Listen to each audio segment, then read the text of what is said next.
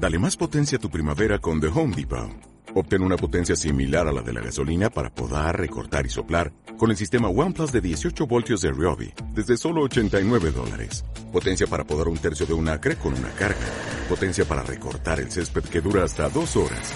Y fuerza de soplado de 110 millas por hora. Todo con una batería intercambiable. Llévate el sistema inalámbrico OnePlus de 18 voltios de Ryobi. Solo en The Home Depot. Haces más. Logras más.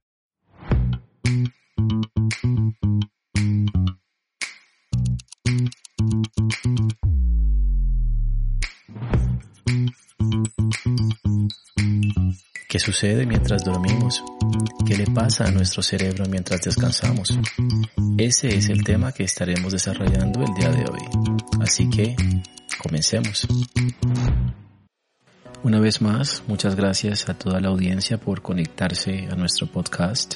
Vamos a estar desarrollando el tema del sueño, un tema muy importante ya que nos compete a todos como sociedad conocer un poco más de este tema y quizás mejorar la calidad de nuestro sueño, de nuestra familia, de aquellas personas que conocemos, que sabemos que están teniendo problemas al descansar, al dormir y que luego durante el día su rendimiento no es el mismo porque se sienten agotados o tal vez cansados. El sueño es un tema el cual ha sido discutido desde diversas ramas del conocimiento, cada una intentando establecer argumentos sólidos que den cuenta no solo de la fisiología del sueño y su repercusión en el comportamiento de las personas, porque el sueño y la calidad del sueño que tengamos siempre va a ejercer una gran influencia en nuestra conducta durante la vigilia, es decir, el tiempo en que estemos despiertos,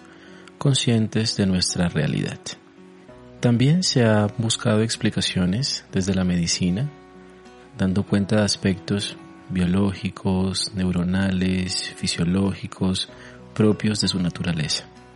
Ahora bien, antes de continuar, es de vital importancia vislumbrar el significado del sueño desde la óptica de reconocidos investigadores del tema. Y en esta ocasión lo haremos teniendo en cuenta al doctor Felipe Otuña, quien es licenciado en Medicina y Cirugía por la Universidad de Murcia doctor en medicina y además especialista en psiquiatría de la Clínica de Navarra. El doctor Otuña también es codirector del Departamento de Psiquiatría en la Clínica Universitaria de Navarra y en este momento nos presenta el siguiente concepto. Abro comillas. El sueño normal es un estado fisiológico en el que se da una disminución del nivel de conciencia, temporal y reversible que se acompaña de cambios en varias funciones del organismo, disminución del gasto gástrico, de la presión arterial, del metabolismo basal, de la frecuencia respiratoria y del flujo sanguíneo cerebral. Cierro comillas. De acuerdo con este significado, se puede entender el sueño como un estado en el que se encuentra nuestra conciencia, pero con una evidente disminución del funcionamiento de algunos sistemas como por ejemplo el circulatorio.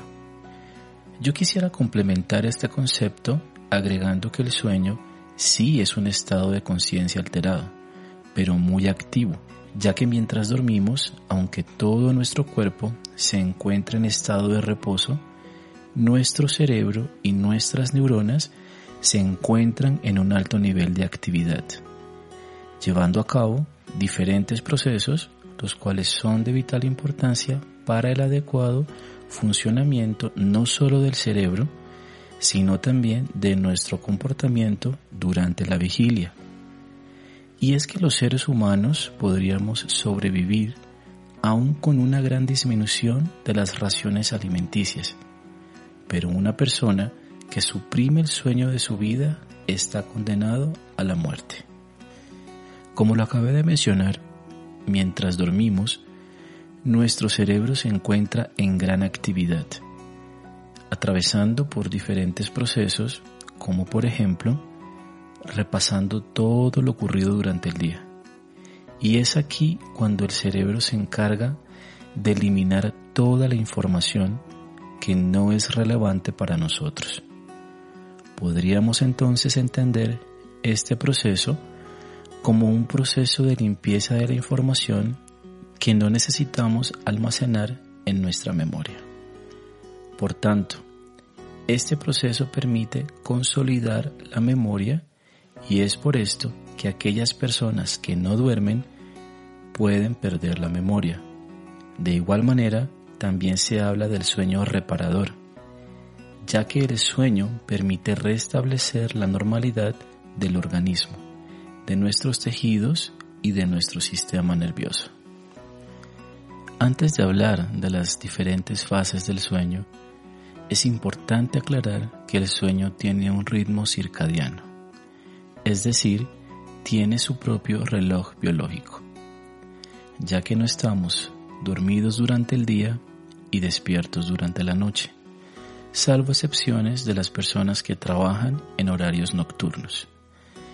Y es que existen diversas hormonas y estímulos que nos permiten estar en vigilia durante el día y dormidos durante la noche como es el caso de la melatonina, la cual es una hormona producida a través de un proceso que es conocido como fototransducción, es decir, que es estimulada y segregada gracias a la oscuridad y ese estímulo es recibido a través del sentido de la vista, el cual envía toda la información al cerebro y éste reacciona al estímulo nocturno produciendo melatonina y esta a su vez creando un proceso de somnolencia, dando entonces apertura al proceso neurofisiológico del sueño.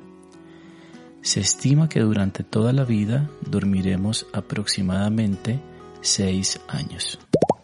Recuerden amigos que estamos transmitiendo desde Psicotune, una línea exclusiva de psicología virtual. Bueno, Luego de esta información general, ahora sí iniciemos entonces nuestro recorrido por las diferentes etapas del sueño. El sueño atraviesa por cuatro etapas además de la etapa REM, por su sigla en inglés Rapid Eye Movement, que traduce movimiento rápido ocular. Por esto, se diría que en total son cinco etapas del sueño. La primera etapa o etapa del adormecimiento ocurre cuando se da la transición entre la vigilia y el sueño. En este momento los párpados se cierran y abren lentamente de forma voluntaria, es decir, que aún tenemos cierto control sobre este proceso. En esta primera etapa encontramos aquellas personas que no logran quedarse dormidas, o que intentan conciliar el sueño pero no pueden. Aquí el cerebro comienza a variar su actividad eléctrica y las ondas cerebrales comienzan a ser un poco más lentas.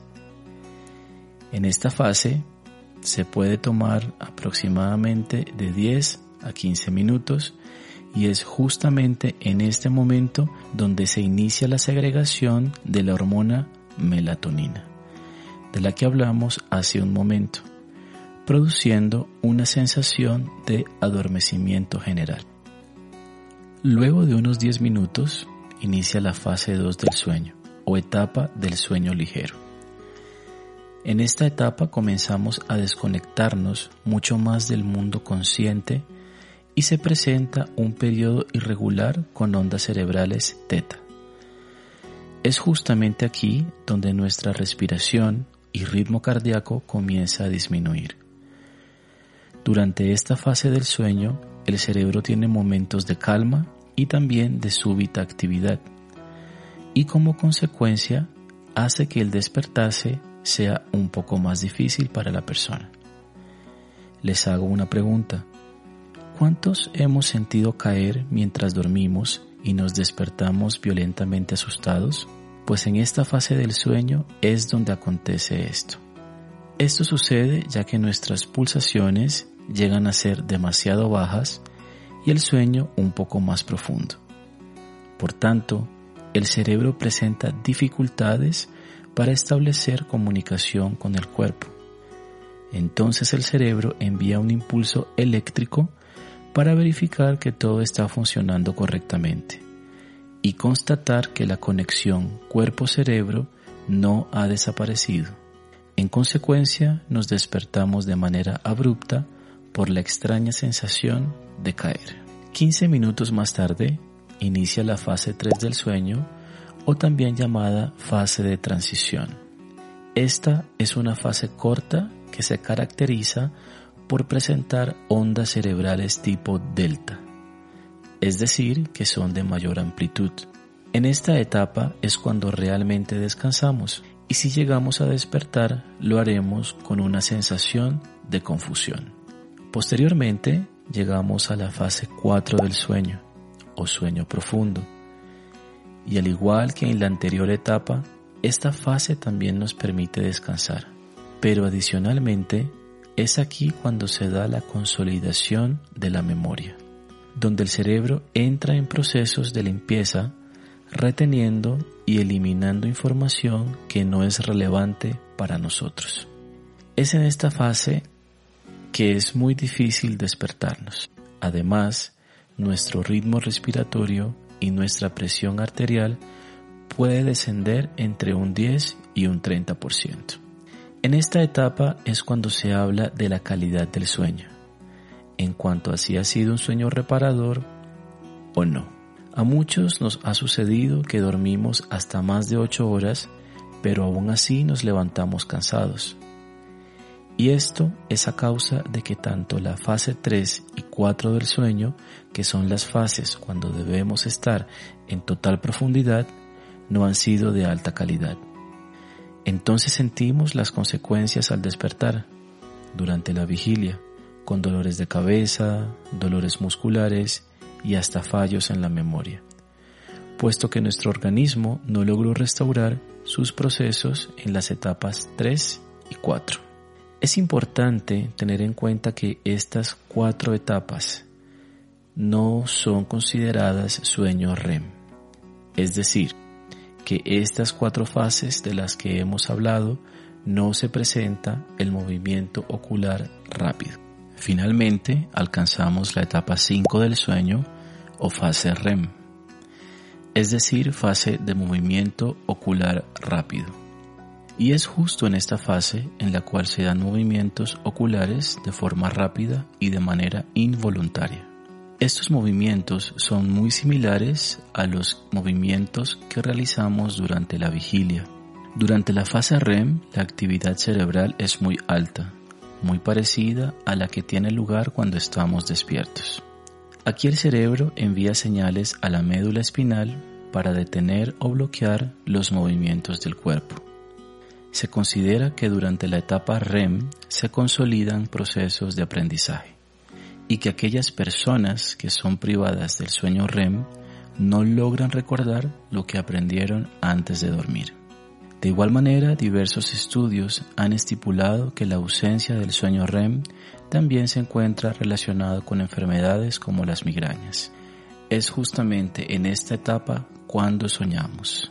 En relación a los sueños, aunque es un tema distinto a la fisiología del sueño como tal, Vamos a hablar un poco acerca de ellos y lo vislumbraremos a la luz del psicoanálisis y de su máximo representante Sigmund Freud, quien expone que el soñar es la puerta de entrada a nuestro mundo inconsciente, de esta parte de nosotros que ha sido bloqueada y a la que no tenemos acceso. Según Freud, los sueños son la representación de nuestros deseos insatisfechos, represiones inconscientes traumas de la infancia y cualquier otro evento que nuestro consciente no quiere aceptar. Para el psicoanálisis, cuando soñamos, la lógica se bloquea por completo y aparecen todas estas representaciones a través de imágenes con total libertad. Se afirma que cuando dormimos y soñamos, el único objetivo es seguir durmiendo y seguir soñando. Es por ello que si mientras dormimos emergen estímulos ambientales como por ejemplo sonidos, los incorporaremos como parte de nuestro sueño. Y así se protege el acto de dormir. De igual forma, Sigmund Freud determina los sueños como preocupaciones existentes en nuestro consciente. Estas preocupaciones las podemos llevar a nuestro inconsciente. Por ejemplo, si tenemos una gran preocupación por una reunión muy importante, posiblemente soñaremos que estamos en esa reunión antes que esto suceda. Esta fue una breve explicación de por qué soñamos desde la perspectiva del psicoanálisis. En un próximo podcast abordaremos a profundidad todos los temas relacionados con los postulados del psicoanálisis y por tanto del mundo inconsciente. Retomando las fases del sueño, es importante decir que una vez que hemos completado las cinco fases, estas fases se repiten y se entra en el sueño REM varias veces durante la noche. Para el ser humano, el sueño es parte de su proceso de supervivencia. No dormir podría causar graves problemas de salud, como inadecuado funcionamiento del sistema nervioso, afectación de las capacidades cognitivas, problemas en el estado del ánimo, fallos atencionales, distorsiones perceptivas y hasta alucinaciones. El sueño no es recuperable, ya que cada noche el cerebro necesita hacer su proceso de recuperación de ese día. Por tanto, el sueño que se perdió, perdido quedará. En conclusión, podemos decir que el sueño es muy importante para el adecuado funcionamiento de todo nuestro organismo y para que el cerebro alcance su máximo rendimiento. De igual forma, dormir bien nos mantendrá saludables y listos para afrontar los eventos y situaciones de cada día. A continuación compartiré con ustedes algunas sugerencias para mejorar la calidad del sueño, con el propósito de que puedas tener un sueño más reparador, el cual logre mejorar tus procesos psicofisiológicos. Primero que todo debes preparar el ambiente, es decir, deja el celular de lado, desconecta el televisor, apaga la luz. Recuerda que la melatonina, hormona que activa el sueño, es segregada en la oscuridad. Es importante tener un hábito horario regular para dormir. Se sugiere tomar una cena que no sea tan pesada. Esto te ayudará a que el proceso de conciliar el sueño sea mucho más eficiente y rápido. Evita tomar bebidas energéticas antes de dormir pues estas bebidas energizan tu cuerpo siendo opuesto al proceso fisiológico del sueño, el cual busca la relajación de tu cuerpo. Si puedes darte un baño de agua caliente, esto ayudará pues llevará tu cuerpo al proceso de relajación. Trata de dejar los problemas de lado. Antes de dormir debes estar tranquilo para que la actividad cerebral no sea tan alta y no te aleje del proceso de conciliar el sueño. Recuerda, si estás atravesando por problemas de sueño, puedes consultar con tu médico o psicólogo de confianza. Bueno amigos, gracias por haberme acompañado en esta nueva transmisión en la cual desarrollamos un tema tan importante como lo es el sueño. En una próxima emisión vamos a abordar los trastornos del sueño especificados en la última versión del Manual Diagnóstico y Estadístico de los Trastornos Mentales, que incluyen trastorno de insomnio, trastorno por hipersomnias, trastornos del sueño relacionados con la respiración, parasomnias, trastorno del sueño inducido por sustancias o medicamentos. Y una última cosa antes de despedirnos. No olvides seguirnos en todas nuestras redes sociales para que estés al tanto de todas nuestras publicaciones. Psychotune es una línea exclusiva de psicología virtual.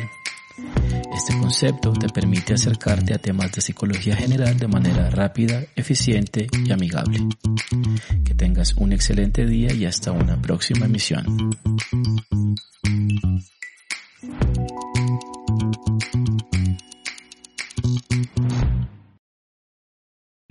O'Reilly Auto Parts puede ayudarte a encontrar un taller mecánico cerca de ti. Para más información, llama a tu tienda O'Reilly Auto Parts o visita oreillyauto.com.